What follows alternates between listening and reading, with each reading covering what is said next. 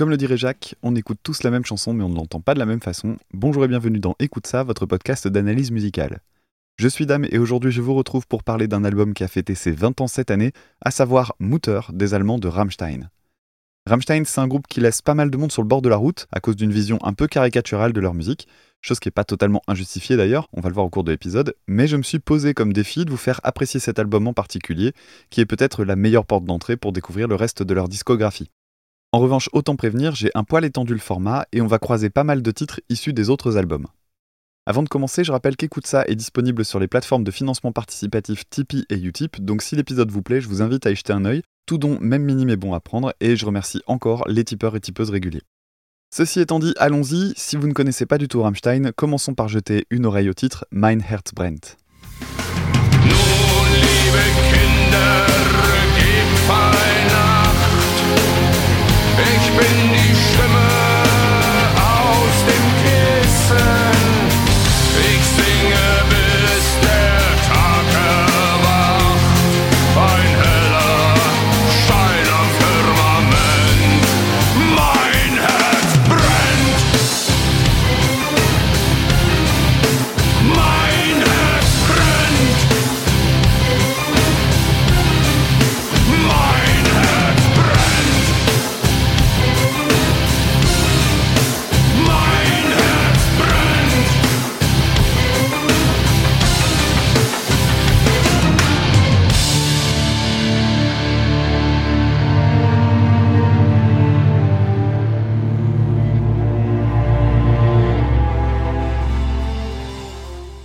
Ce titre est celui qui ouvre l'album Mutter, et en 2001, ce démarrage a été une immense surprise pour quiconque écoutait déjà le groupe auparavant.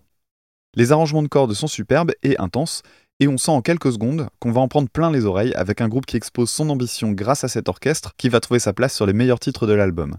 Il y a clairement un avant et un après Mutter. Mutter est le troisième album du groupe, et 4 ans l'éloignent depuis le précédent, Zenzurt, qui suivait de très près le tout premier qui s'appelait Herzlite. Ces deux premiers albums avaient déjà pas mal fait parler d'eux, et le groupe avait acquis en 5 ans une jolie petite réputation. Enfin, jolie réputation, c'est peut-être pas la meilleure expression, disons que musicalement, le groupe avait commencé à se faire remarquer grâce à quelques titres, dont un en particulier, devenu un classique du metal indus, le morceau Du Hast. Et quand je parle de vision caricaturale de leur musique, c'est en particulier à Du Hast que je pensais. Ce morceau, beaucoup de monde l'a connu grâce notamment à sa parution sur la bande originale du film Matrix, une BO vendue à plus de 100 000 exemplaires en France et plus de 3 millions cumulés dans le monde, mais aussi par sa présence sur l'album Family Values Tour, la tournée du groupe Korn et leurs potes, alors en plein âge d'or du néo-metal.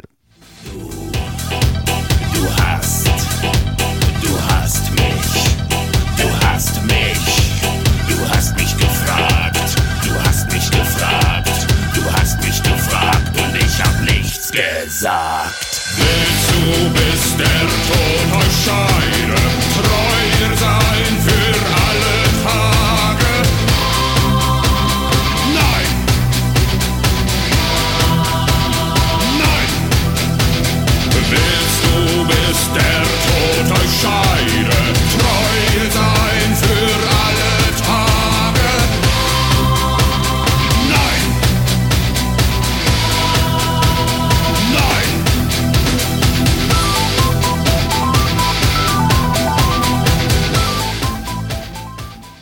À noter que c'est la deuxième apparition dans une BO de film pour le groupe après celle du titre Rammstein dans le film Lost Highway de David Lynch qui avait permis de faire connaître le groupe au grand public. Figure de proue du style Rammstein pré-2001, Du Hast est un titre bien moins idiot qu'il n'en a l'air. Le morceau repose sur un double sens entre l'auxiliaire avoir hast en allemand et le verbe haïr qui se dit également hast mais avec deux S. Si je reviens sur ce qui semble être un détail dans les paroles, c'est parce qu'elles sont souvent assez intéressantes et que la barrière de la langue malheureusement fait qu'on passe à côté. Le chanteur Till Lindemann joue régulièrement avec les mots et il raconte très bien certaines histoires euh, d'ailleurs assez sombres avec beaucoup de simplicité. Les paroles de Rammstein sont donc souvent très simples en apparence, mais méritent d'être regardées d'un peu plus près. Et si vous ne parlez pas allemand, pas de panique, l'excellent site de référence Rammstein World propose de très bonnes traductions. En dehors des paroles, la structure de Du Hast est assez représentative du style du groupe à l'époque, qu'on peut résumer par de la froideur, de la simplicité et surtout un aspect martial très marqué, avec notamment une batterie extrêmement métronomique, voire dépouillée. Comme on va le voir, cette façon de composer va en partie changer sur Mutter, et en toute honnêteté, tant mieux. Vous le comprendrez au fur et à mesure de cet épisode, je suis très attaché au début du groupe, mais un troisième album dans cette veine aurait été celui de trop. Le titre Rheinraus, par exemple, qu'on trouve dans le dernier tiers de Mutter, donne l'impression d'être une chute de Zenzurt, et c'est un des moins intéressants de l'album.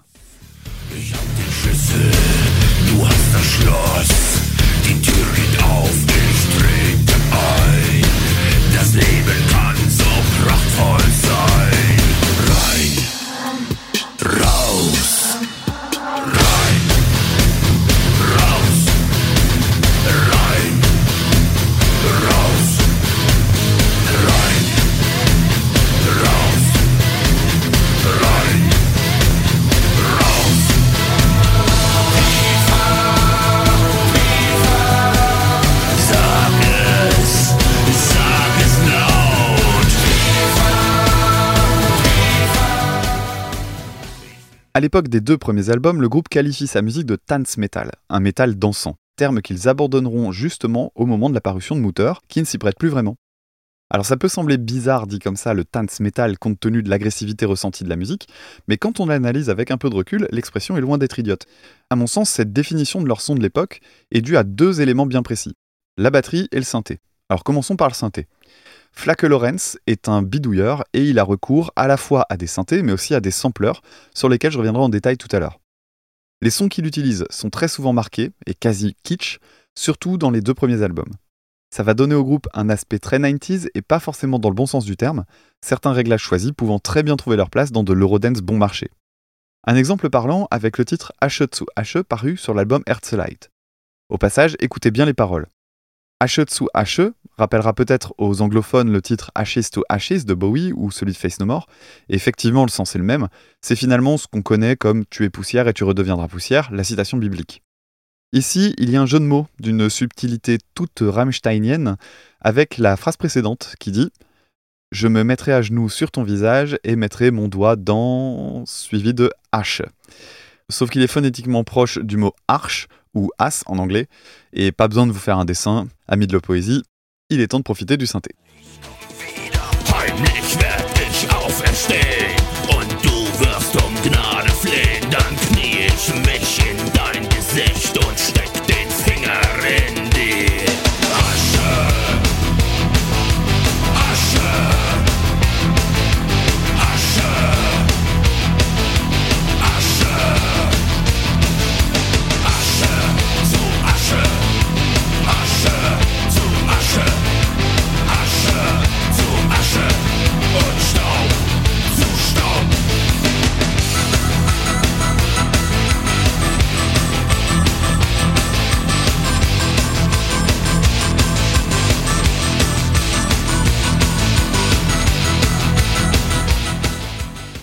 L'autre élément qui va donner ce côté Tanz Metal, c'est donc la batterie. Le batteur, Christoph Doomschneider, n'est pas un grand technicien, mais il a une réputation de métronome hors pair. Et ça tombe bien, parce que cette rigidité est une des grandes forces du groupe, surtout dans cette période. À ce moment de leur carrière, Schneider était un grand utilisateur d'un rythme de batterie très connu, le 4 on the floor. Et maintenant, ouvrons une page d'histoire. Le 4 on the floor est aujourd'hui quelque chose qu'on connaît très bien. Ça fait 50 ans qu'il est partout, et il se résume assez simplement par un kick sur chaque temps. La plupart des musiques pop, se jouant sur des mesures à 4 temps, le 4 vient du nombre de noirs par mesure, et on the floor parce que le rythme est joué au pied. En gros, c'est un métronome. Alors ça nous semble tellement naturel aujourd'hui qu'on n'imagine pas qu'il ait une origine, pourtant jetez une oreille au titre de la Motown Uptight de Stevie Wonder paru en 1965. never, never make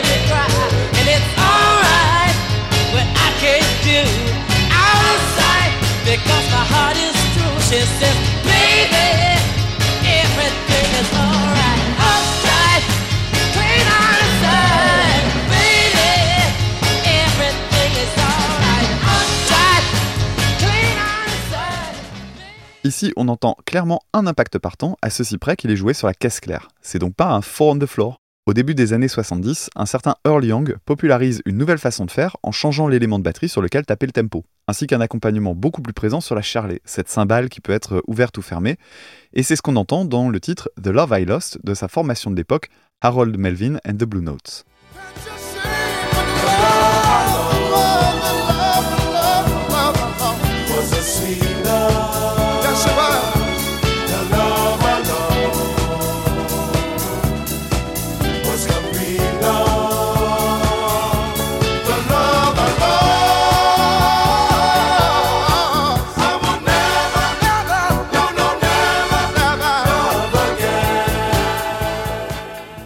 Ce type de jeu va devenir le marqueur de la musique disco, et c'est exactement ce que Schneider utilise sur Herzlite et Zenzurt.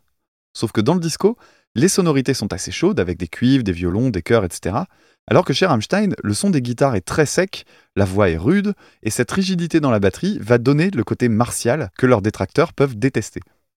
Je trouve au contraire assez intéressant d'avoir un jeu aussi dépouillé avec très peu de groove au sens strict. Pour rappel, le groove c'est ce qui donne envie de remuer sur de la musique. C'est assez difficile à définir en soi, mais disons que pour simplifier, que c'est ce qui amène de la vie dans la musique. Alors comment on y parvient? En général, on joue avec les retards et les avances sur les temps, notamment grâce au kick de batterie. Chez Rammstein, dans les années 90, pas vraiment de groove dans ce sens-là. Au contraire, le son se veut très robotique et le groupe s'ancre dans un style musical très particulier, le metal indus.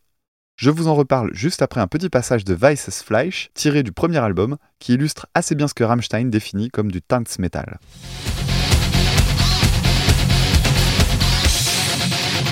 Jetzt.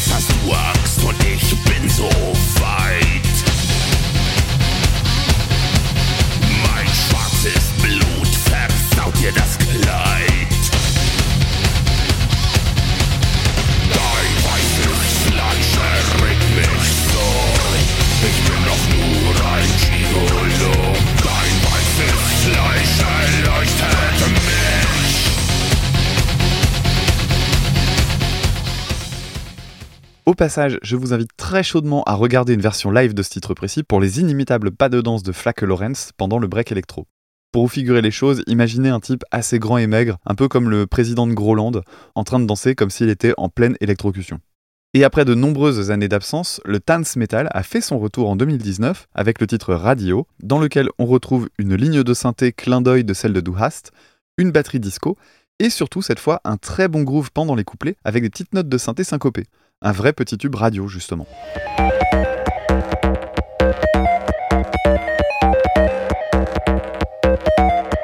Wir durften nicht dazugehören, nicht sehen, reden oder stören. Jenes Liedgut war verboten, so gefährlich fremde Noten. Doch jede Nacht ein wenig ganz nah am Weltempfänger. Radio, mein Radio. Ich lass mich in den Äther saugen, meine Ohren werden Augen. Radio, mein Radio. Dans les années 90, Rammstein s'est très rapidement imposé dans cette niche du metal indus. Ce style est, pour résumer, un genre hybride à la croisée des chemins entre musique électronique et musique punk, et Rammstein arrive pile au moment de son explosion.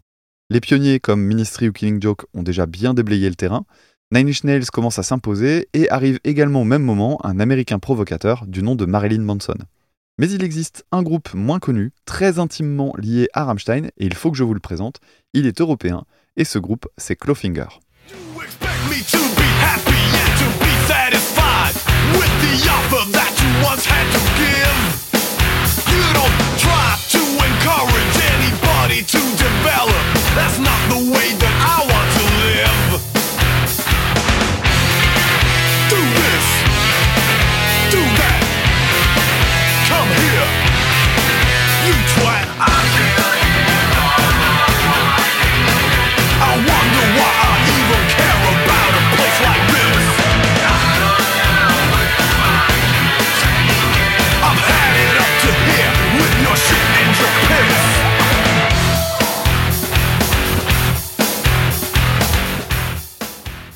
Clawfinger est un groupe qui sort en 1993 son premier album, Deaf, Dumb, Blind. Si en France le groupe ne fait pas vraiment parler de lui à l'époque, c'est loin d'être le cas en Suède, leur pays d'origine, en Autriche et en Allemagne. En 1995, Rammstein a l'occasion de faire leur première partie pendant quelques concerts. Un joli tremplin pour les Allemands qui vont très rapidement devenir plus reconnus que les Suédois, tant et si bien que les rôles finiront par s'inverser lors de la tournée Mutter. Pas forcément le plus facile à gérer en termes d'ego, mais Clawfinger est beau joueur et les deux groupes ont continué à garder contact. Mais le lien entre les deux groupes n'est pas uniquement dû à l'appartenance à un même style et une même période, puisque Rammstein n'en serait pas là aujourd'hui sans Clawfinger. En 1994, Rammstein remporte un tremplin en Allemagne, et comme souvent dans ce genre d'événement, Le prix est l'enregistrement en studio d'une démo avec de bons moyens matériels. Lors de ce tremplin, le groupe s'appelait encore Temple Prayers et comportait deux membres de moins, Flake et Paul Landers, un des guitaristes qui officiaient encore ensemble à l'époque dans un groupe de punk du nom de Feeling Bee qui ressemblait à ceci.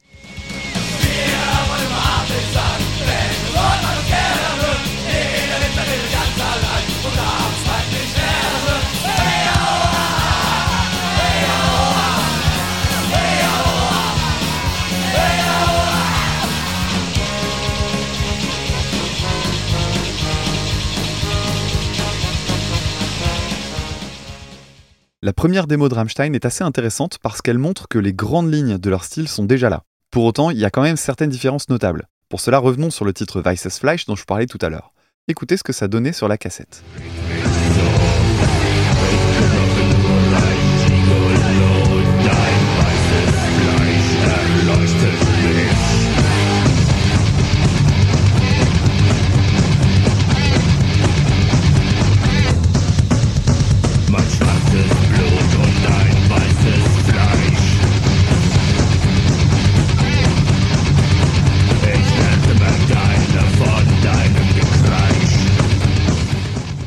Comme vous l'avez sans doute remarqué, on est dans une version bien rentre-dedans que je qualifierais presque de bas du front. La batterie est jouée en double pédale du début à la fin du titre, et il n'y a aucun contraste. Idem côté mix, où les harmoniques de guitare sont moins marquées que celles de la version finale. Ces ajustements, on les doit probablement à un quasi septième membre du groupe, le suédois Jacob Elner. Et ce Jacob Elner est celui qui va produire le groupe jusqu'au live Paris, soit une collaboration de près de 20 ans. Il sera l'artisan du son de Rammstein, il mettra la patience du sextet à rude épreuve dès leur début. Pour la petite histoire, Elner n'était que le second choix des Allemands, qui souhaitaient au départ travailler avec Greg Hunter, producteur de Killing Joke à l'époque. Et comme j'aime Killing Joke d'amour, voyons ce qui sortait un an avant la parution d'Herzlite, l'album Pandemonium, avec le titre Millennium.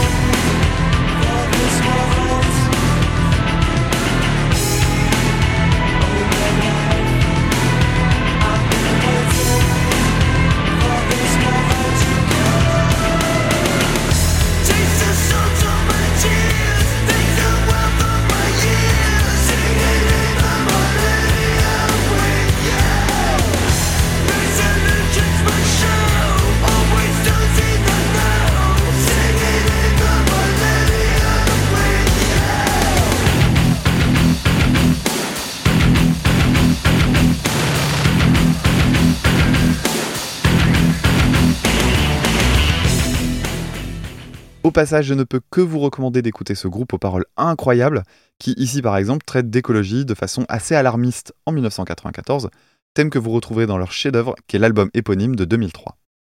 Rammstein propose donc à leur producteur Greg Hunter d'assister à une de leurs répétitions. Il commence à jouer et s'inquiète de ne plus le voir dans le studio. Et pour cause, le mec est allé tranquillement faire une sieste dans un canapé pas loin. On abandonne l'idée et on en arrive à Jacob Elner, deuxième choix, qui était à l'époque le producteur de Clawfinger. Et la boucle est bouclée. Il écoute la démo et se montre séduit non par les titres les plus basiques, mais par la ballade Zeman, qui est considérée révélatrice d'un vrai talent d'écriture.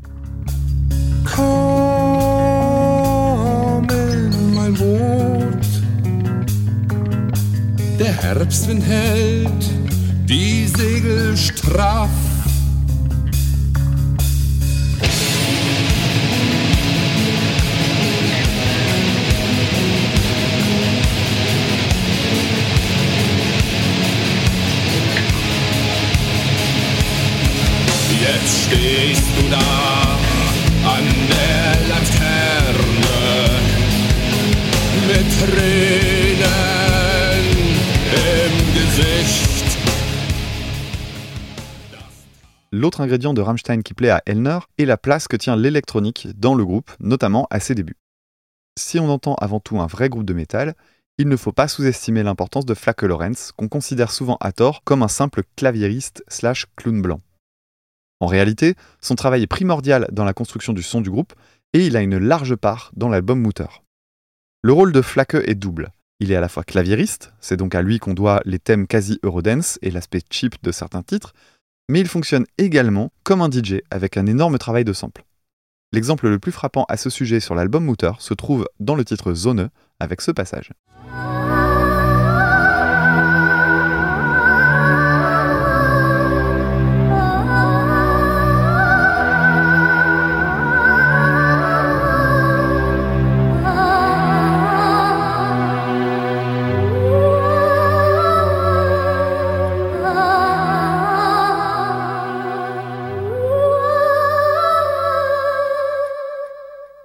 Cette voix donne un énorme plus au titre, avec une ambiance extrêmement mélancolique due à la mélodie elle-même, mais aussi à son tremblement spécifique. Mais d'où vient cet extrait? Je pensais personnellement qu'ils avaient fait de nouveau appel à la chanteuse créditée comme Bobo que l'on entendait sur Engel et qui revient dans le titre Nebel sur Mutter. Mais non, il s'agit bien d'un sample préexistant tiré d'une banque de sons du nom de Symphony of Voices, édité par Spectrasonics. Sur cette banque de sons absolument gigantesque, on trouve une section intitulée Lamenting avec plusieurs extraits découpés, dont voici une partie.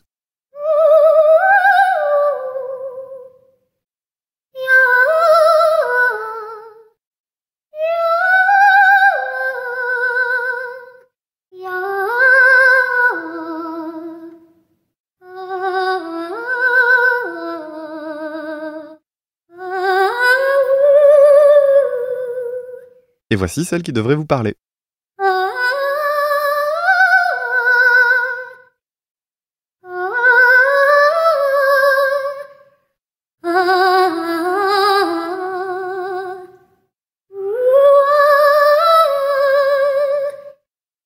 Flake en a simplement agencé quelques-unes pour obtenir cette ligne que je trouve personnellement très belle. Mais si vous connaissez Écoute ça, vous savez que je vais aller un petit peu plus loin que cette info qu'on trouve assez facilement. Comme cette banque de sons est un outil, je me suis demandé si on pouvait la retrouver ailleurs. Et oui, c'est le cas. On la retrouve notamment dans plusieurs bandes originales de jeux vidéo parus dans cette période, comme Free Space 2, un jeu de tir dans l'espace où on peut entendre ceci. La tonalité est différente, mais on reconnaît bien certains passages de la mélodie de Zone.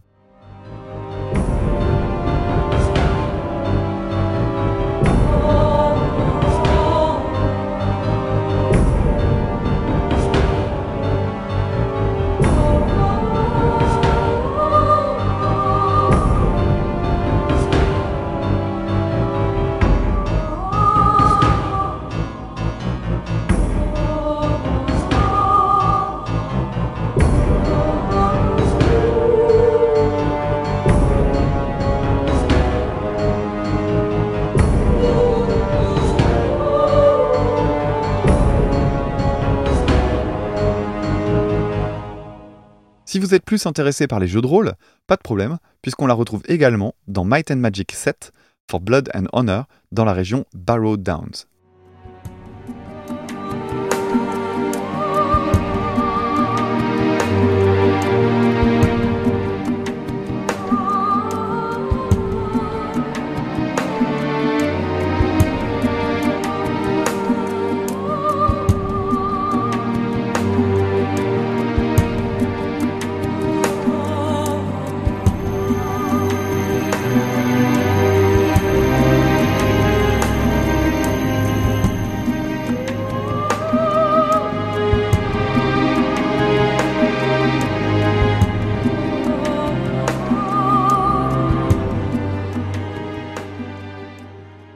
Et ce qui est assez drôle avec ce genre d'outil, c'est que les samples permettent de faire des ponts assez fous entre les groupes. Revenons sur les débuts du groupe avec le titre Zenzurt qui démarre par une voix féminine que Flake avait tirée du disque de sample 0G. Je vous passe un extrait non pas de l'intro où on l'entend bien, mais du break, puisque ça nous permet d'entendre le sample en entier et puis surtout de profiter du riff principal, qui est à mon avis un des meilleurs de toute leur carrière.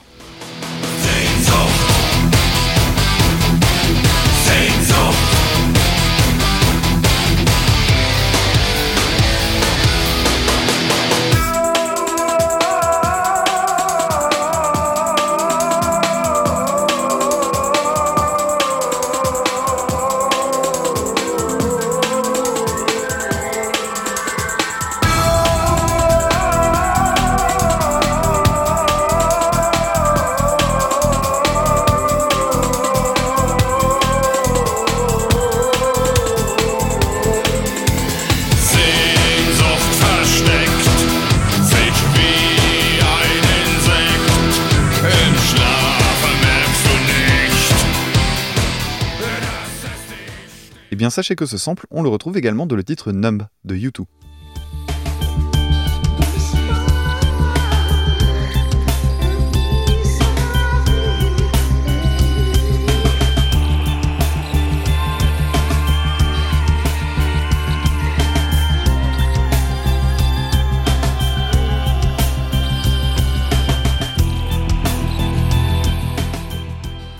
On l'entendait également sur le titre Zuropa, mais il est moins reconnaissable. Là, il faut tendre un petit peu l'oreille.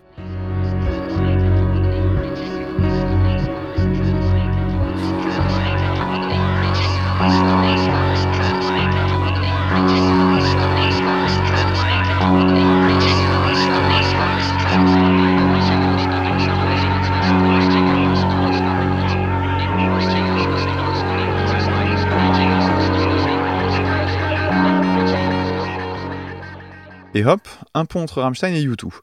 Mais plus surprenant encore, on trouve également ce sample dans un titre estampillé Eurodance, le morceau Let It All Go d'East 17. Yes, original sound. Will I come again?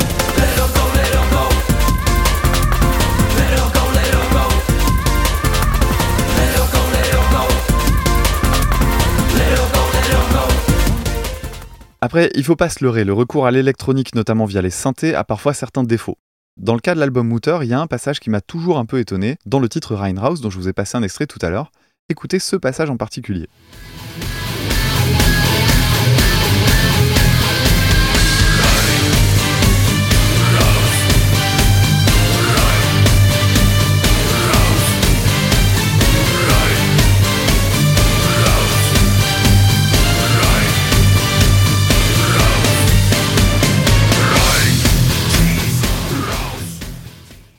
C'est bien un arrangement orchestral joué au synthé. Ça pourrait passer correctement si l'album n'était pas justement marqué par des superbes arrangements pour orchestre dont je vous reparle dans quelques minutes. Ce qui est assez incroyable, c'est qu'il les ait pas utilisés pour celui-là aussi. Alors, est-ce que c'est une question de budget ou d'autre chose? J'ai pas trouvé l'info. Si la collaboration avec Elner va certes s'avérer fructueuse, elle n'en sera pas moins problématique puisqu'il ne parle pas un mot d'allemand. Alors ce serait pas un problème en soi si le groupe parlait anglais, mais à l'époque c'est pas du tout le cas.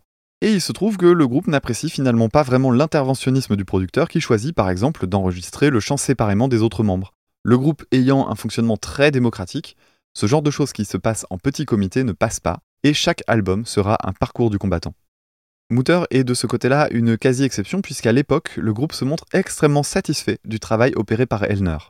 Cependant, la tournée qui va suivre la parution de l'album, ainsi que certains aspects de la production, vont faire naître de nouvelles tensions plus fortes encore, qui atteindront leur apogée au moment de la sortie de Rise Rise, puis de Rosenroth, leur album mineur constitué essentiellement de B-sides. C'est en effet au moment de l'enregistrement de Mutter qu'une des personnalités du groupe va commencer à prendre une place démesurée, et ce membre, c'est Richard Kruspe, guitariste et principal compositeur, qui commence à ce moment à avoir des envies de carrière solo. Mais avant de parler de ce qui ne va pas, voyons ce qui va bien sur cet album, notamment en allant chercher ce qui fait de Mutter une transition parfaite entre le Rammstein des débuts et celui qu'on connaît aujourd'hui. L'album est en effet le plus ambitieux de leur carrière, et ça s'entend dès les premières notes de Mein Herzbrennt que je vous ai passées en intro. La première chose qui frappe quand on écoute l'album, c'est qu'il est beaucoup plus chaleureux que les précédents. Sans mauvais jeu de mots, le groupe a notamment enregistré dans un endroit plutôt agréable au sud de la France, le studio Miraval, qui a vu passer pas mal de monde, à commencer par ACDC, Judas Priest, Les Cure ou encore Pink Floyd, tandis que les répétitions ont, elles, eu lieu près de la mer Baltique dans un climat plus froid. Richard pense que l'album Mutter reflète ce côté chaud-froid, notamment pour son aspect mélancolique. Si personnellement je trouve que ces rapprochements relèvent de la psychologie de dossier de presse, il y a quand même un début de mélange entre une rigidité des débuts qui est toujours présente, mais qui se trouve être contrebalancée par une sonorité plus humaine que par le passé qui était parfois quasi robotique. Cette réhumanisation de leur musique passe notamment par le son de batterie devenu sur Mutter plus organique, avec moins de recours à des artifices électroniques. En termes de jeu pur et dur, Christoph Schneider s'éloigne du Four on the Floor des débuts sans pour autant devenir démonstratif. Et le groupe s'éloigne progressivement de ce dance metal qui les aurait fait tourner en rond, au profit d'un métal peut-être un petit peu plus conventionnel. Et ce son de batterie bien plus humain a son pendant guitaristique avec des thèmes orientés davantage sur les progressions d'accords que sur les riffs à proprement parler. D'ailleurs, je me rends compte qu'on parle toujours de riff sans vraiment définir le terme, alors prenons 30 secondes pour le faire. Un riff, c'est une courte phrase musicale d'une ou deux mesures qui se répète dans un titre. C'est généralement un nom qu'on utilise pour la musique rock et metal, et un bon riff peut vraiment changer la carrière d'un groupe. l'écriture de Rammstein était vraiment entièrement basée sur ce concept à leur début, mais ça change sur Mutter. Non pas qu'il n'y en ait plus du tout, mais de nombreux titres se montrent plus amples, comme c'est le cas de Zone, qui va permettre de faire d'une pierre deux coups, puisqu'on va pouvoir y entendre une vraie suite d'accords bien construite, sur laquelle Christoph Schneider a une jolie place. Écoutez notamment comme il ajoute de l'intensité en mettant un kick sur chaque temps lors de la répétition du refrain final.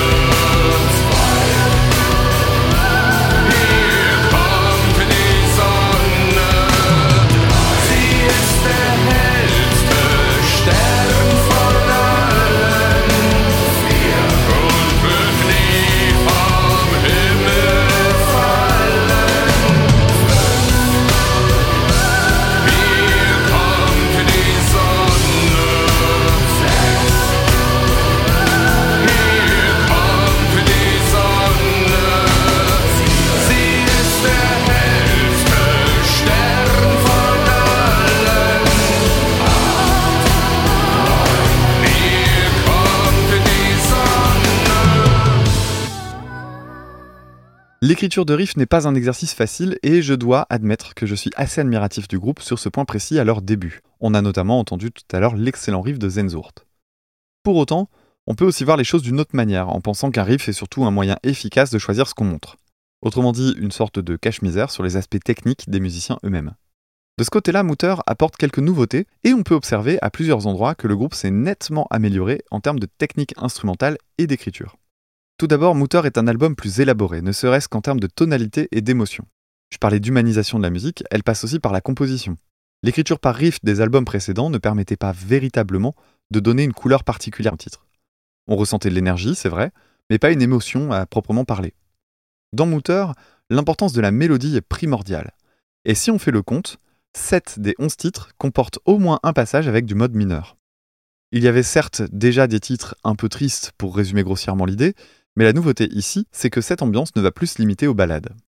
Si on devait trouver un adjectif pour définir l'album Mutter, celui qui collerait le plus serait schwermütig, ou en français mélancolique.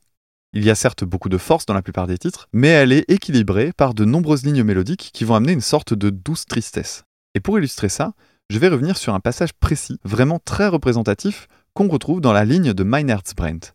Et comme j'ai déjà passé la version originale, on va écouter cette horrible version piano mièvre et surjouée dont j'ai pas du tout compris le succès en 2012. Mein Herz brennt. Mein Herz brennt.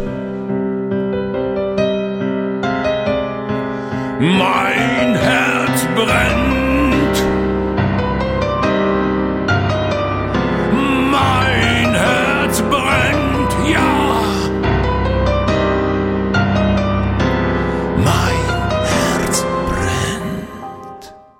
Cette petite ligne mélodique possède à mon avis le petit truc en plus qui lui donne cette couleur mélancolique, et ça tient à une note. C'est le moment de la technique. Ce passage est en Do mineur dont la gamme ressemble en principe à ceci.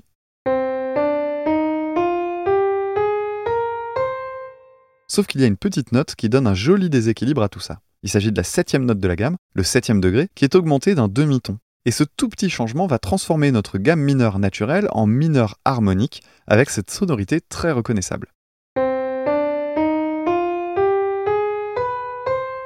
Cette note va donner une intensité et un côté un peu plus dramatique au thème de Mein Herzbrennt, qui va bien entendu être amplifié par le recours à l'orchestre dont je vous reparle un peu plus tard.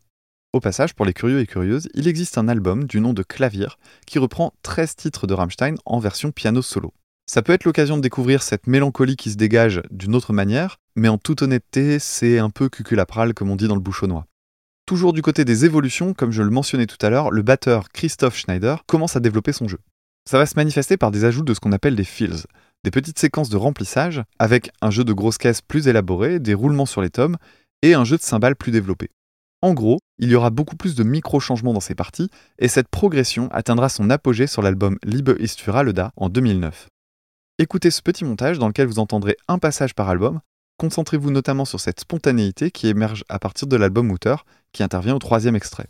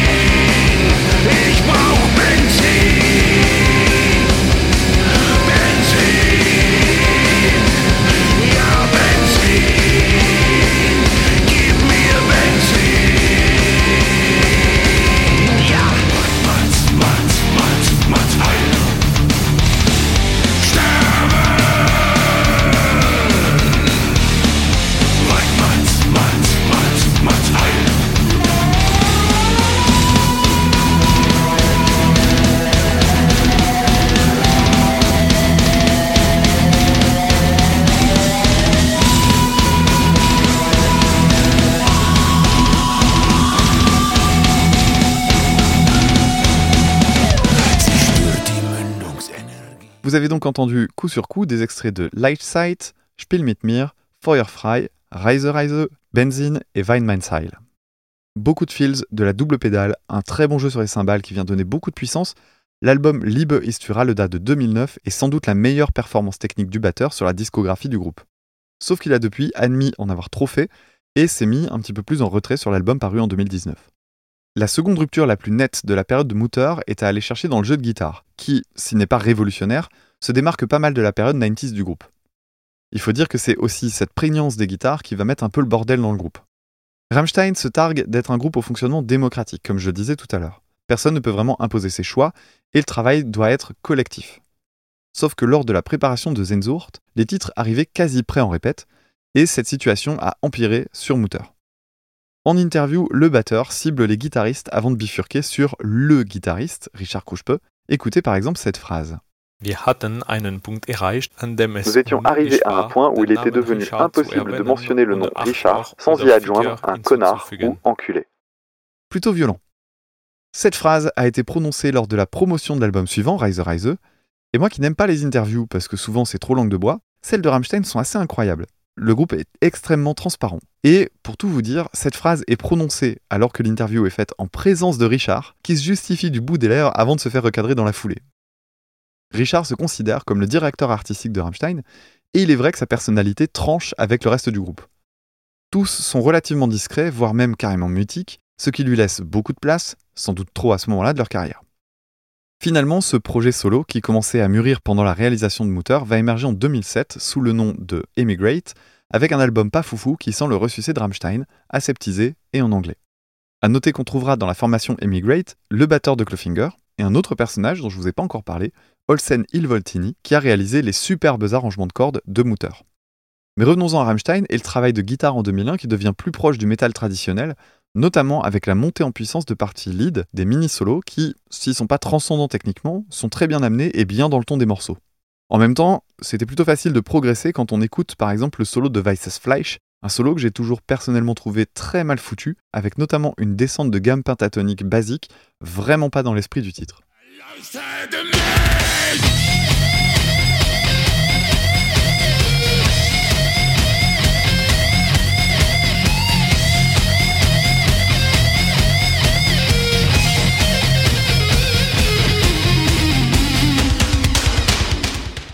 Il y a quelques solos dans les débuts du groupe, et souvent ils se basent sur une idée simple, loin d'être démonstrative.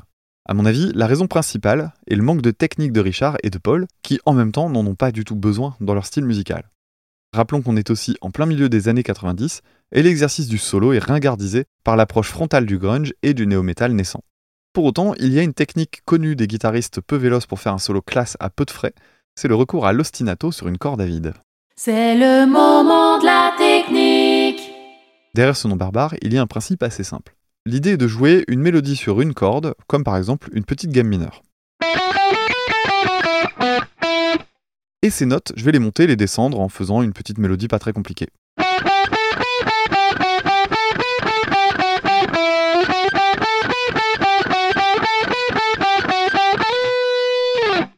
Et l'ostinato, c'est un motif qui se répète.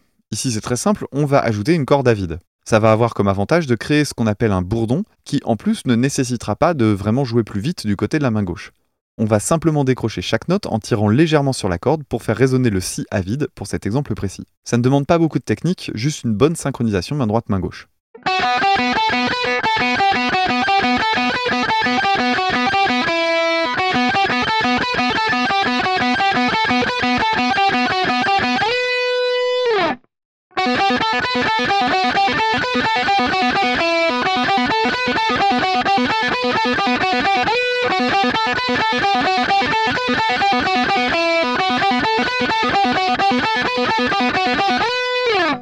Si vous connaissez l'album, vous avez dû reconnaître le solo de Links Svå Dreifir. C'est un des solos les plus marquants de la carrière de Rammstein, mais ce n'est pas le seul basé sur ce principe, puisqu'on en trouvait deux autres sur Herzeleid, utilisant le même procédé. Dorisch so gut et Rammstein.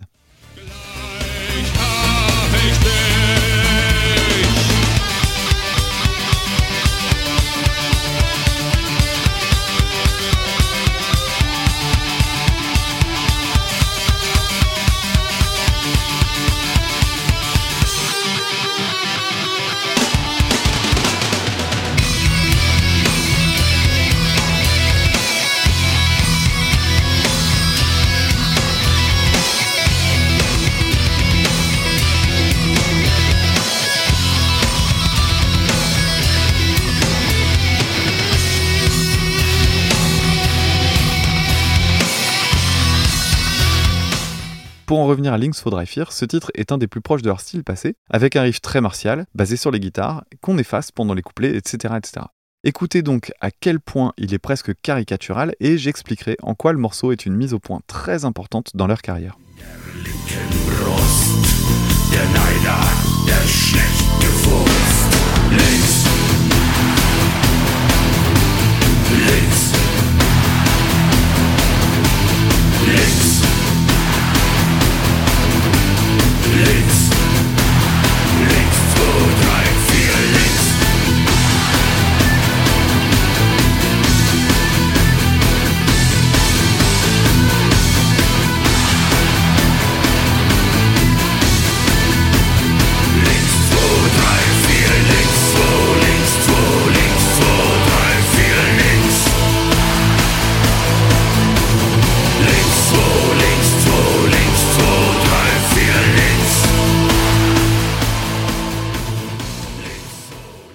À ses débuts, le groupe est pointé du doigt par ses détracteurs comme étant un groupe d'extrême droite.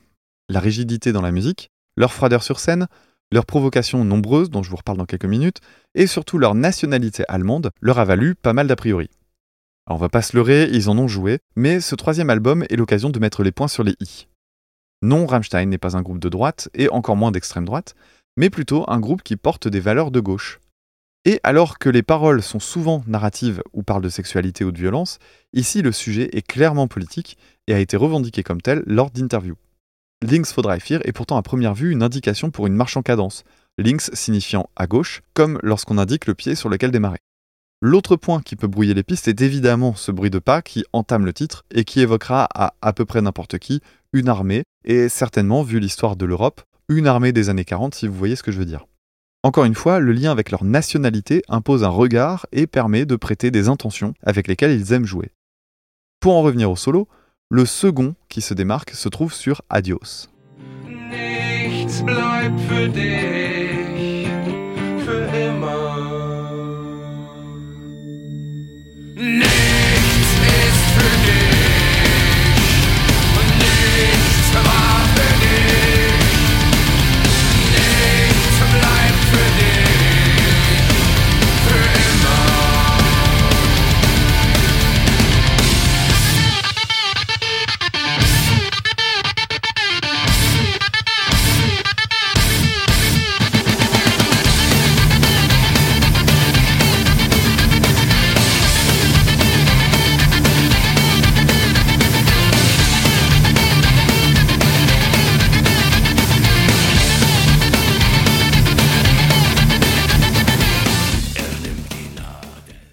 Sans doute remarqué ce qui le rend assez unique, à savoir ces micro-coupures entre les notes. J'ai pas trouvé l'info, mais je pense qu'elles ont été réalisées lors du mixage en studio. Il y a pourtant un moyen d'obtenir cet effet avec un kill switch, c'est-à-dire un mécanisme qui permet de couper le son de la guitare. Quoi qu'il arrive, cet effet nécessite une transformation de la guitare, soit en ayant un micro coupé et en jouant avec le sélecteur de position, c'est ce que fait Tom Morello de Rage Against the Machine, ou en ayant carrément un interrupteur en position fermée installé sur le circuit électronique de la guitare, interrupteur qu'on va ouvrir par simple pression. C'est d'ailleurs cette technique qu'utilise le guitariste Buckethead, par exemple, sur le titre Lebron.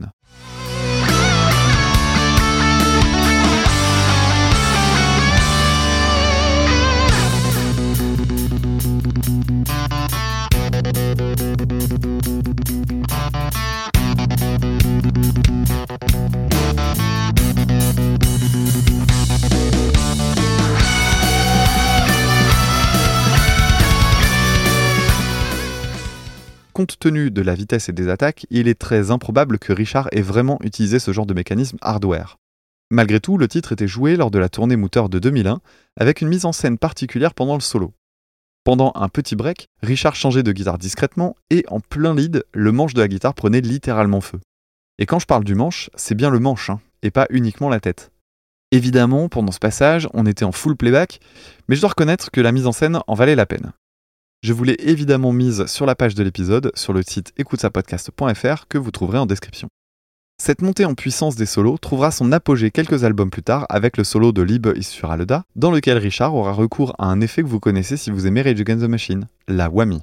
Cette pédale permet de modifier la tonalité de la guitare. C'est une pédale avec une course, donc pas un simple interrupteur, ce qui permet d'éviter un côté trop abrupt dans le changement d'octave.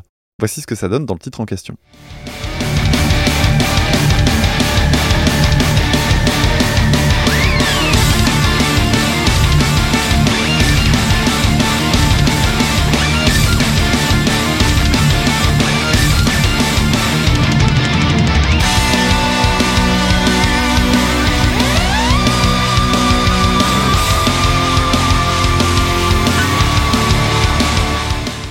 Autre changement notable côté guitare sur l'album Mutter, la nervosité des riffs qui est revenue à la baisse, au profit de suites d'accords basées sur des durées de notes longues. C'est une façon de jouer qui n'existait tout simplement pas auparavant sur Herzlite et Zenzurt. Et cette façon de jouer va permettre de favoriser les mélodies, notamment dans les parties lead jouées à la guitare. C'est par exemple ce qui se passe sur le refrain du titre Mutter, un de mes préférés de l'album et un des plus beaux en termes d'orchestration.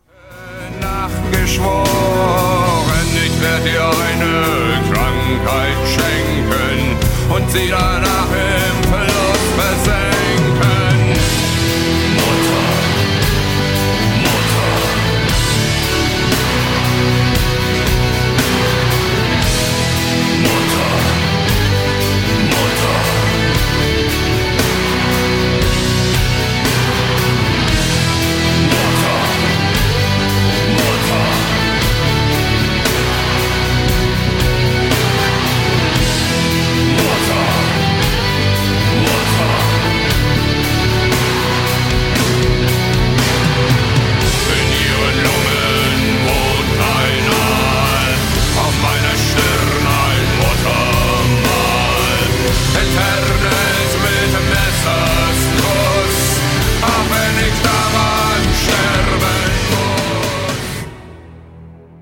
Dans ce titre, on entend également une sorte de nouveauté pour le groupe, le recours aux guitares en son clair pour créer du contraste.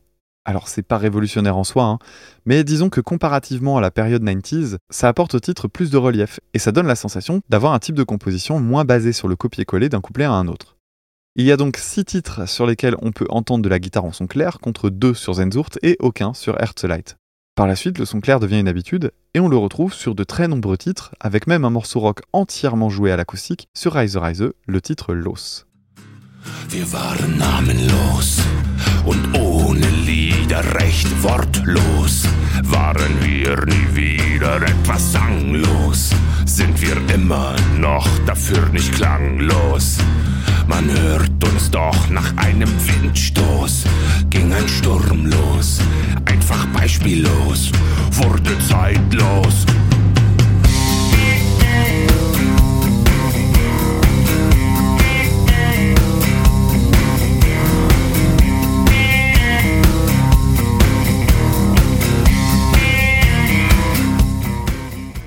Niveau guitare, il y a sur Mutter un vrai travail autour des deux voix de guitare entre celle de Paul Landers et celle de Richard Kruspe. Sur les deux premiers albums, les deux jouent exactement la même chose 90% du temps, et les deux guitares sont surtout là pour la densité du son. Ici, le jeu devient plus varié, comme c'est le cas sur l'intro du titre qui a donné son nom à l'album, où les deux voix de guitare se croisent. Voici ce que joue la première.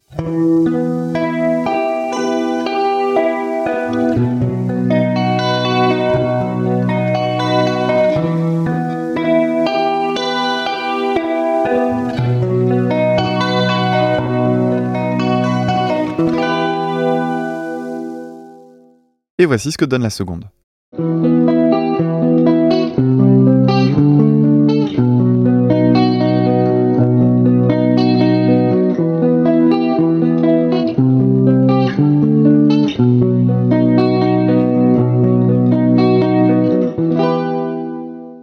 Et mises ensemble, voici ce que ça donne.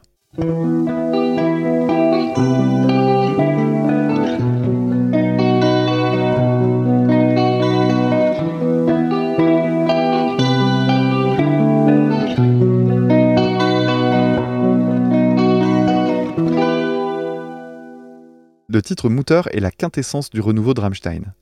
Cette approche de la mélodie, l'utilisation des guitares en son clair sont deux points importants, mais on peut ajouter deux autres éléments. C'est un des rares titres où il existe une modulation, avec une montée d'un ton après le pont, et surtout, c'est un des morceaux sur lesquels on peut entendre une très belle partie symphonique jouée par le Deutsches Filmorchester Babelberg. Comme son nom l'indique, il s'agit d'un orchestre spécialisé dans la musique de film, mais pas uniquement, puisqu'ils ont également travaillé pour Céline Dion, Shania Twain, Brian Adams, mais aussi l'ami Max Rabe, qui parlera aux auditeurs et aux auditrices de Super Cover Battle. Sur l'album Mutter, on l'entend sur des titres énergiques comme Mein Herzbrennt ou Zone. Cet apport, on le doit a priori à Jacob Elner, qui voulait donner un aspect, je cite, wagnerien, désolé pour la caricature, à la musique de Rammstein. Ces titres ont donc été arrangés par un autre musicien que je vous ai cité tout à l'heure, Olsen Involtini.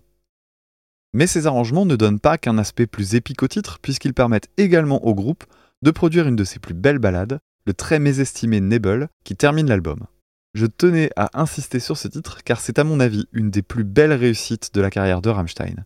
Or, il est malheureusement oublié, à en croire les stats d'écoute. C'est d'ailleurs un titre qui n'a été joué que lors de la tournée 2001. Il y a notamment une vidéo qui traîne sur YouTube et qui montre qu'il aurait une superbe place dans un live, mais le groupe l'a laissé au placard depuis. Dommage. Voici donc la très belle ballade Nebel.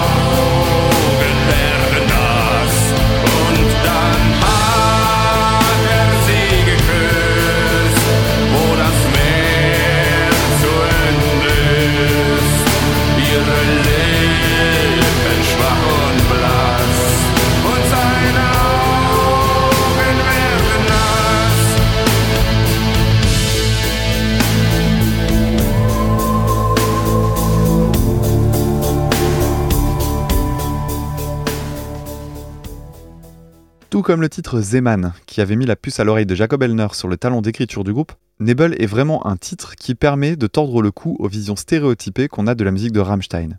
Chaque album possède sa balade et elles sont généralement très réussies.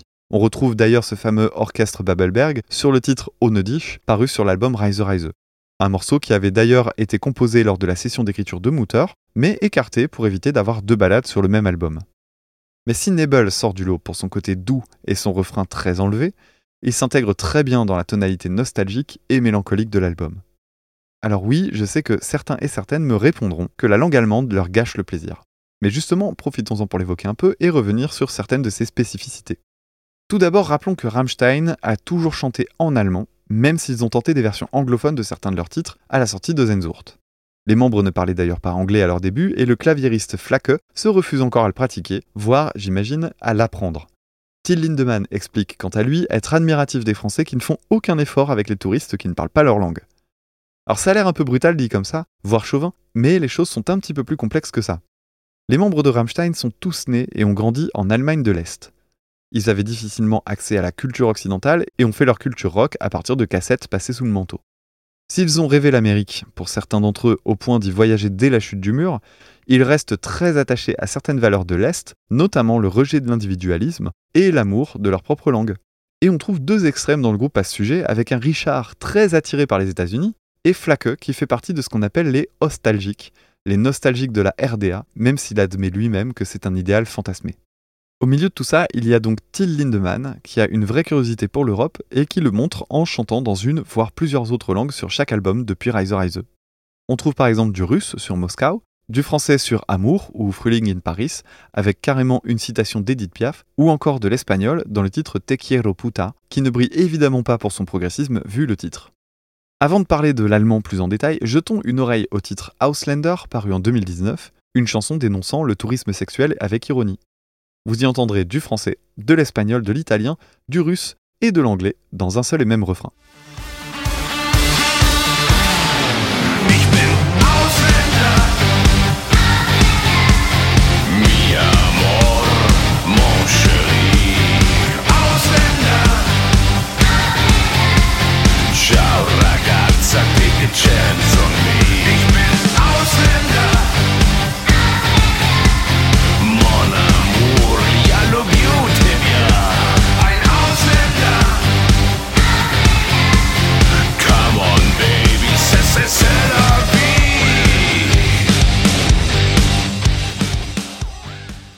Pour en revenir à l'allemand, quoi qu'on pense de sa sonorité, c'est une langue qui a marqué l'histoire de la musique, notamment via l'opéra. Et oui, vous en connaissez. À commencer par Der Höllerache Kort in meinem Herzen. Quoi? Vous connaissez pas Der Höllerache Kort in meinem Herzen? Mais si, écoutez.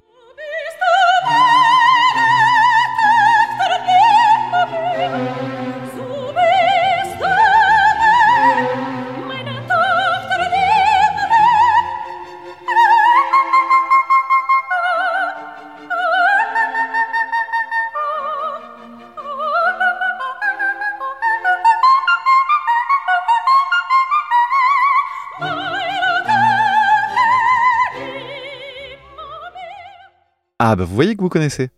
Ce titre, que je vais pas m'échiner à prononcer une troisième fois, provient de la flûte enchantée de Mozart. Évidemment, quand le chant lyrique favorise les voyelles, ça se remarque moins. Alors, il est vrai qu'en dehors des 99 Luftballons de Nena, rares sont les titres et les artistes allemands à avoir traversé les frontières, et l'aspect rugueux et guttural de la langue est souvent l'argument numéro 1 pour rejeter la musique de Rammstein. En réalité, je trouve qu'il est plus facile d'appréhender cette langue quand on connaît au moins deux éléments, sa grammaire et sa phonétique. D'abord, la structure grammaticale. En allemand, le verbe peut se placer en première ou deuxième position dans la phrase, jusqu'ici pas de problème, mais il y a un troisième cas avec un placement à la toute fin des phrases, dans le cas d'utilisation de propositions subordonnées. Bon, là j'en ai perdu la moitié, j'imagine, mais disons simplement que ça va générer certains types de rimes avec des sonorités auxquelles on n'est pas habitué, notamment le son un qui correspond à l'infinitif, mais aussi des ist, des ust, etc. Ensuite, certaines sonorités sont très courantes en allemand mais complètement absentes en français, comme acht, qu'on entend dans Nacht, la nuit, erwacht, réveillé, ou encore icht, comme dans le mot Gesicht, qui revient souvent dans les paroles de Rammstein. Le mot qu'on emploie la plupart du temps, c'est la langue gutturale. Alors quand on parle de langue gutturale, on évoque en réalité un certain type d'articulation. La plupart des langues latines forment leur son dans la bouche à partir de la langue, du palais dur, celui qui est à l'avant de la bouche, ou des lèvres. Mais dans les langues germaniques, comme dans la langue arabe d'ailleurs, il existe des articulations qui proviennent du fond de la bouche, avec notamment des sons formés par le contact entre la langue et la luette. Alors la luette, c'est l'espèce de punching ball qu'on a au fond de la bouche et qu'il faut pas trop tripatouiller sous peine de vomir, mais également des sons formés grâce au larynx ou à la glotte. Typiquement, vous pouvez ressentir la différence en prononçant le mot art à la française. Normalement, vous devriez sentir votre langue sur le palais dur, au milieu de la bouche. Tandis que si vous essayez de prononcer le art allemand, ce son que vous allez former, vous allez le sentir avec votre langue sur le palais mou à l'arrière de la bouche. Idem avec le ich français et le ich allemand qui joue lui aussi sur le palais mou. A noter qu'en plus de ça, Till Lindemann a tendance à rouler les R d'une manière très prononcée, ce qui n'est pas du tout la norme en Allemagne. Pour autant, contrairement à ce qu'on peut lire de temps en temps, ce n'est pas du tout lié à la prononciation d'Adolf Hitler, sinon certaines régions allemandes, autrichiennes et suisses seraient des territoires nazis en puissance. Bref, pour illustrer tout ça, jetons une oreille au titre Svitar, qui est pour moi le plus faible de tout l'album, avec un refrain vraiment trop décalé par rapport au reste, mais qui aura le mérite d'illustrer les structures grammaticales, les sons gutturaux et le R roulé en quelques secondes.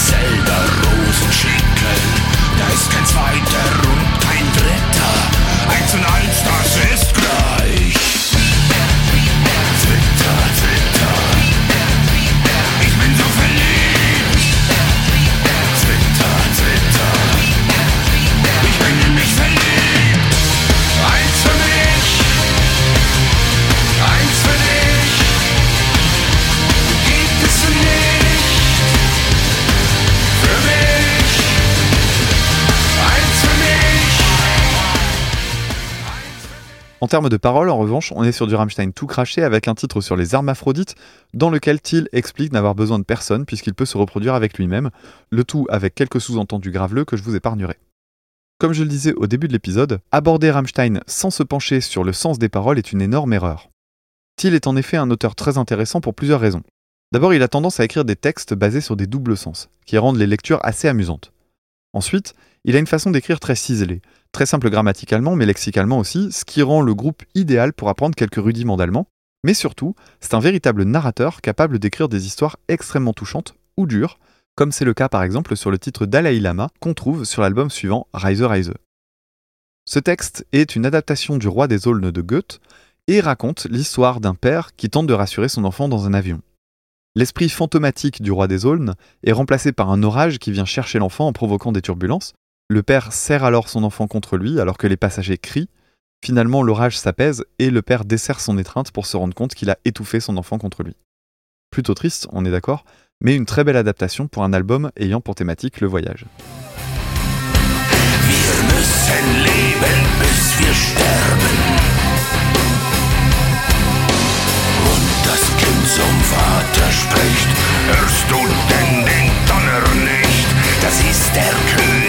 aller Wind, er will mich zu seinem Kinde.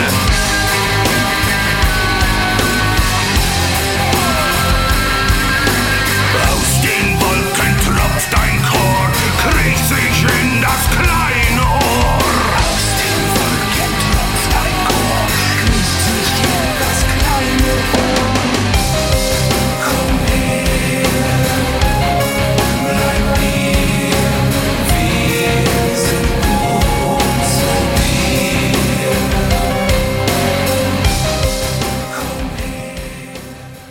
Personnellement, j'aime beaucoup l'écriture de Thiel qui peut parfois se montrer très naïve.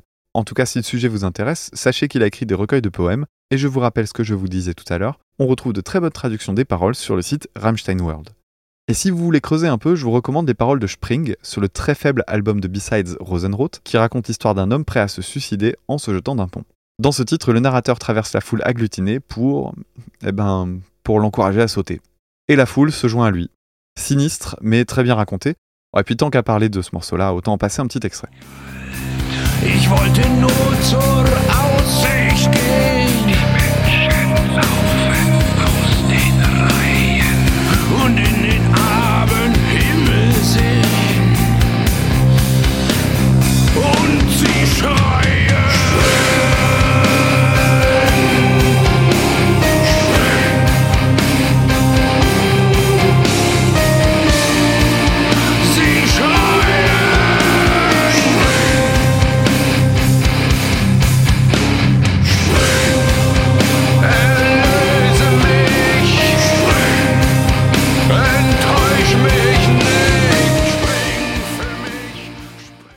N'est pas en reste en termes de paroles, avec notamment le titre Spielur, qui est un des moins souvent cités alors que c'est une jolie pépite.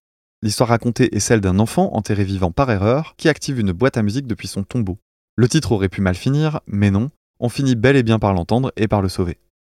C'est un morceau dont je trouve le refrain particulièrement efficace avec une vraie mélancolie, jugez plutôt.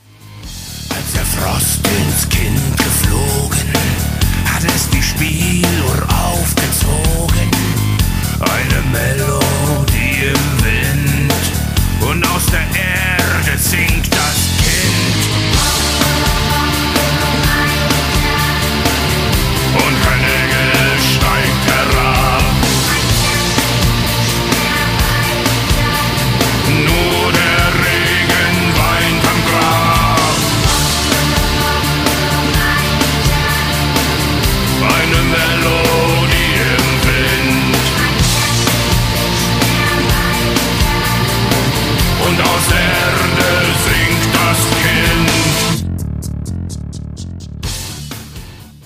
Pour l'anecdote, la voix d'enfant qu'on entend pendant le refrain n'est autre que celle de la fille de Richard.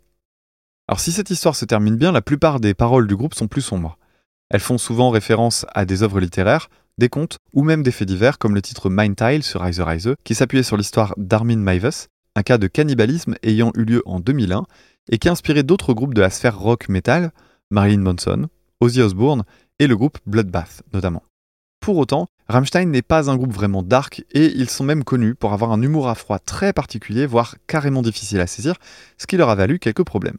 Ça a été le cas notamment lors de leur tournée avec le Family Values Tour où Thiel et Flake ont eu l'occasion de découvrir les joies de la garde à vue suite à leur mise en scène de Bugdish dans la ville de Worcester en 1999. Pendant ce titre, Flake se balade en tenue SM, Thiel l'attrape grâce à une laisse avant de l'obliger à se mettre à quatre pattes devant lui. Ensuite, il sort un jouet pour adultes de son falzar avant de simuler ce que vous pouvez imaginer. La suite Des litres et des litres de pastis envoyés partout pendant une trentaine de secondes. Vous apprécierez, j'imagine, ma délicatesse pour éviter un moment de malaise avec vos enfants pour les personnes qui partagent leur écoute. A posteriori, ce qui a le plus gêné cette ville conservatrice est moins le phallus que le fait que ça concernait deux hommes. Pour ce titre en particulier, en revanche, il faut rappeler que la mise en scène avait déjà été censurée sur le DVD du Live House Berlin. De façon générale, les tournées des débuts aux États-Unis étaient un enfer logistique pour le groupe. Chaque État, voire chaque comté, avait une législation différente. Qui plus est, l'hypocrisie toute américaine a également fait annuler un concert d'Halloween au bout du troisième titre, car nos Allemands ne connaissant pas la tradition pour les groupes de se déguiser ce jour-là, ils ont décidé de jouer quasi nus, les parties génitales cachées par du simple gaffeur. Alors voyez, on est assez loin de l'image hyper dark de groupes d'extrême droite que certains se faisaient dans la presse à l'époque. Le groupe a un humour plutôt potache qu'on retrouve dans les clips. Alors mention spéciale au clip de Highfish, dans lequel le groupe cherche un remplaçant à leur chanteur mort. On les voit notamment avec une photo de groupe, dans laquelle celle de Thiel est découpée, et ils essaient d'y mettre euh, celle de James Hetfield de Metallica. Le clip d'Auslander dont je vous parlais tout à l'heure vaut lui aussi le coup avec le groupe déguisé en colon qui va à la rencontre d'un peuple autochtone pour convertir, pour piller, pour faire quelques gosses et se barrer. Alors ça pourrait être très malaisant, mais il faut voir le clip, ils vont tellement loin que ça en devient très très drôle. Mention spéciale à la scène du papillon qui vaut vraiment le coup, je vous invite à aller regarder ça. Après, il serait stupide de mettre sous le tapis leur tendance à vouloir choquer. Hein. Le groupe s'est fait une spécialité d'avoir recours à des références pas toujours de très bon goût, à commencer par son nom.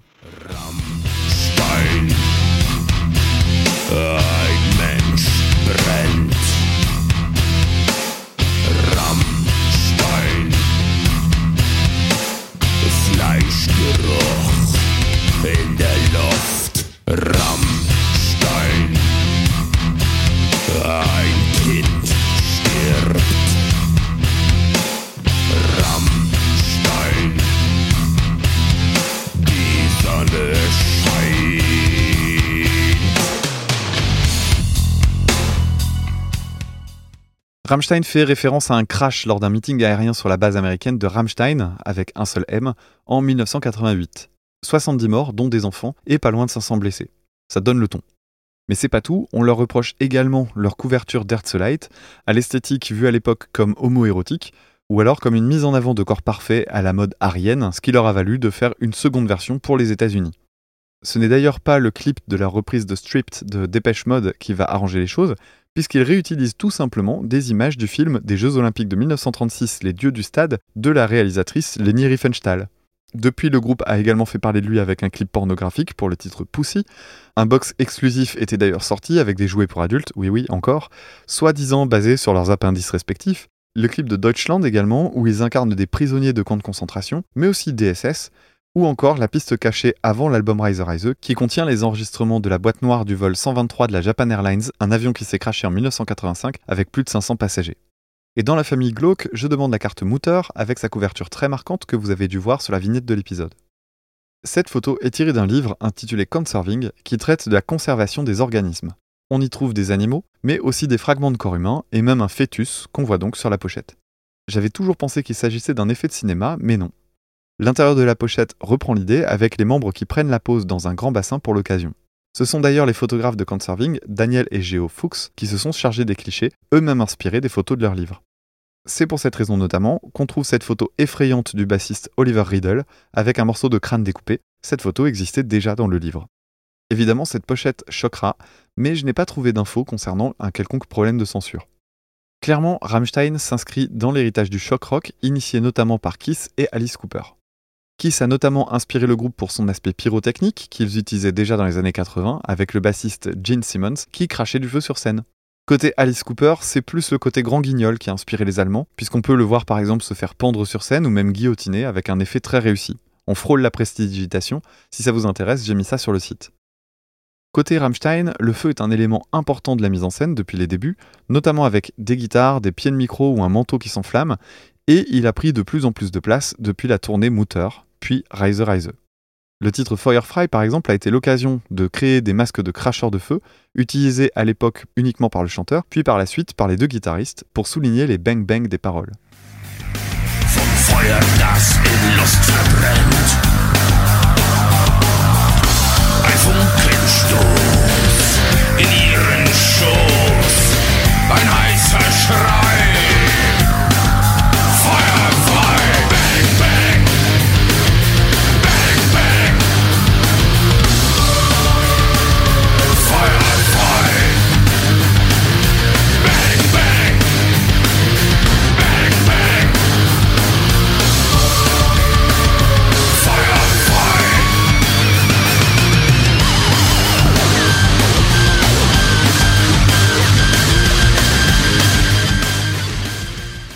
À noter que ce titre a lui aussi été utilisé dans une BO de film, dans le film Triple X avec l'acteur Vin.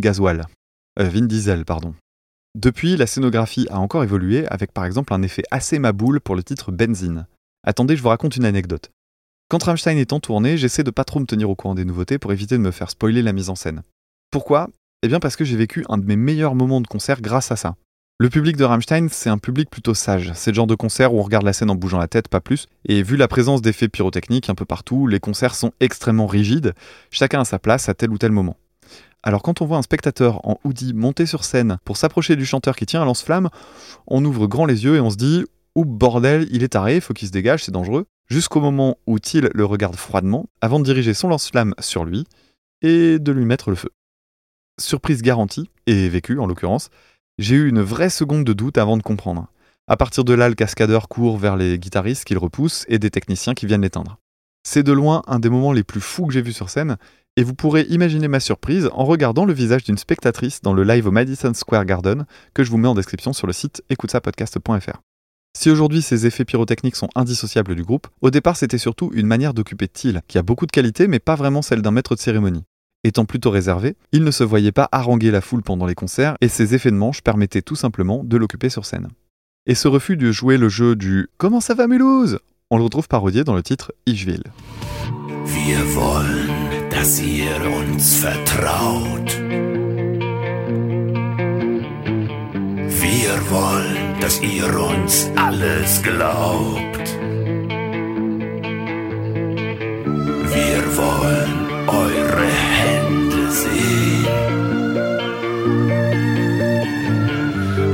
Wollen im Beifall untergehen.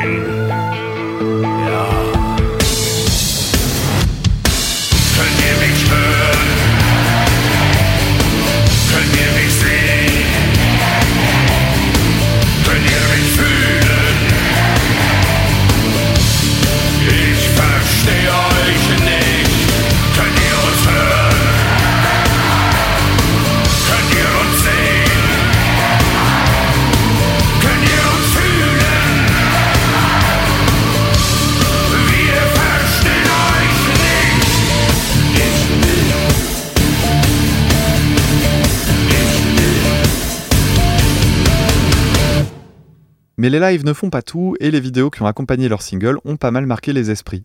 Celle d'Ishville, justement, a une histoire un peu particulière puisque le clip raconte l'histoire d'une attaque de banque perpétrée par le groupe qui finit par une sorte d'attentat suicide par le claviériste Flake qui porte sur lui une bombe à retardement. Sauf que pas de bol pour eux, le clip sort le 10 septembre 2001. Autant vous dire qu'il l'a pas tourné autant qu'il aurait dû, euh, notamment du côté des États-Unis, qui n'étaient pas trop trop motivés à avoir un clip sur un attentat terroriste. Les clips sont intéressants car ils mettent en avant le côté collectif du groupe avec une importance égale donnée à chacun. Le clip de Zoneux notamment est très bon, je vous le recommande, avec une sorte de relecture de Blanche-Neige, dont le personnage principal, Blanche-Neige donc, fait une overdose en sniffant des paillettes d'or minées par les membres de Rammstein, représentés eux en nains lubriques qui rêvent de se faire fesser. Oui, Walt Disney a dû se retourner dans sa tombe. Je vous invite à le voir ou à le revoir, c'est vraiment un bel exemple de leur humour décalé, et en plus c'est très bien réalisé, ce qui ne gâche rien. Dans cette vidéo, tout comme dans celle de Do Hast par exemple, chacun trouve sa place, et on évite un côté leader qu'on peut avoir dans pas mal d'autres groupes avec les clips. C'est le cas pour l'ensemble des vidéos de Rammstein, à une exception près, le clip de Mutter qui a contribué aux tensions dans le groupe en 2001, puisqu'il est le seul à ne mettre en avant que le chanteur. Encore aujourd'hui, le batteur Christoph Schneider admet avoir du mal à jouer le titre sans repenser à ce moment de leur carrière qui les a poussés dans leur retranchement. Le groupe revenait alors de tournée aux États-Unis, et la fatigue fait que l'envie n'y était plus vraiment. Une partie du groupe est partie en vacances, mais la production étant trop avancée, il fallait faire quelque chose. Et le clip final n'a plus grand chose à voir avec ce qu'il devait être à l'origine, on n'y voit que Till Lindemann à l'écran, dans un clip finalement assez cheap comparativement au reste. Je le disais tout à l'heure, si le groupe est très fier de Mutter, il est également l'album qui a failli causer leur séparation. L'écriture n'a pas été faite de manière collégiale, c'est essentiellement Richard qui a imposé au reste du groupe ses compositions qu'il avait bidouillées à l'avance. Niveau ambiance, on n'est donc pas au beau fixe, mais les choses ne s'arrêtent pas là. 2001, c'est également la période à laquelle Richard part vivre à New York. Il était d'ailleurs présent sur place lors des attentats du 11 septembre et aurait assisté à l'impact du deuxième avion. La tournée de Mutter, quant à elle, est longue, avec plus d'une centaine de dates, et le groupe tourne notamment aux États-Unis pour le Pledge of Allegiance avec Slipknot, System of a Down et les oubliés mais néanmoins excellents American Head Charge. Je vous recommande d'ailleurs d'écouter l'excellent album The Feeding. Pendant cette tournée à gros moyens, le groupe gagne en confort avec de jolies chambres d'hôtel, mais perd en proximité. Les membres s'éloignent et des tensions naissent entre Paul et Richard notamment. Les attentats n'arrangent rien à l'affaire et des dates sont repoussées. L'ambiance délétère sur le territoire américain finit de tout bousiller, tant et si bien que Flake finira par prendre l'avion, abandonner la tournée, sans prévenir l'entourage du groupe. À tout ça s'ajoute une dépression pour la femme de Paul Landers, qu'il choisit de rejoindre pour la soutenir, ce qui poussera le groupe à faire quelques dates avec Daron Malakian, le guitariste de System of a Down. Alors que le groupe avait passé pas loin de 5 ans à essayer d'enfoncer les portes pour marcher aux États-Unis, tous ces événements enchaînés enfoncent le dernier clou, et cette désillusion se manifestera sur l'album suivant avec le single America.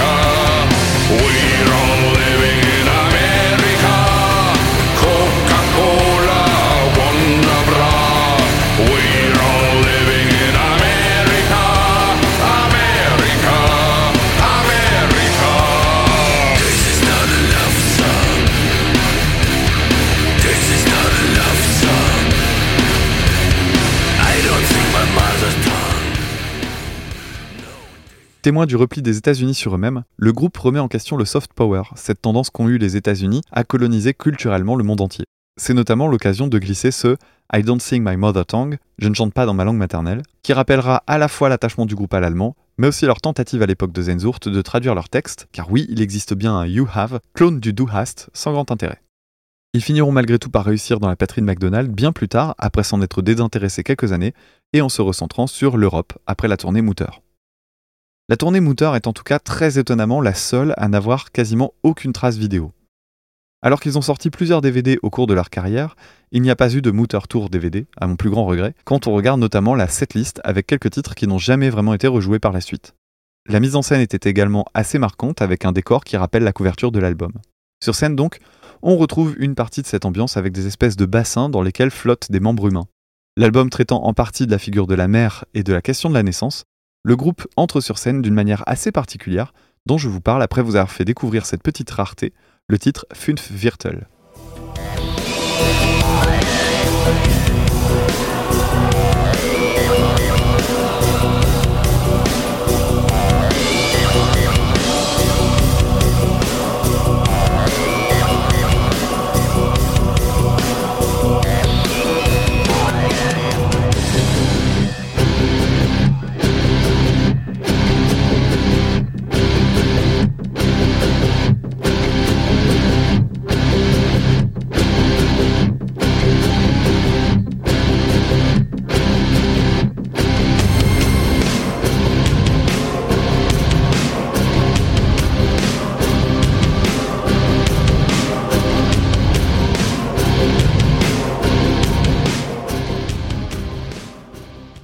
Ce que vous venez d'entendre est le titre d'intro de cette tournée. C'est Flaque, le claviériste, qui commence seul sur scène, ce titre habillé en scientifique. On voit alors une sorte de grand sac veineux descendre lentement sur scène.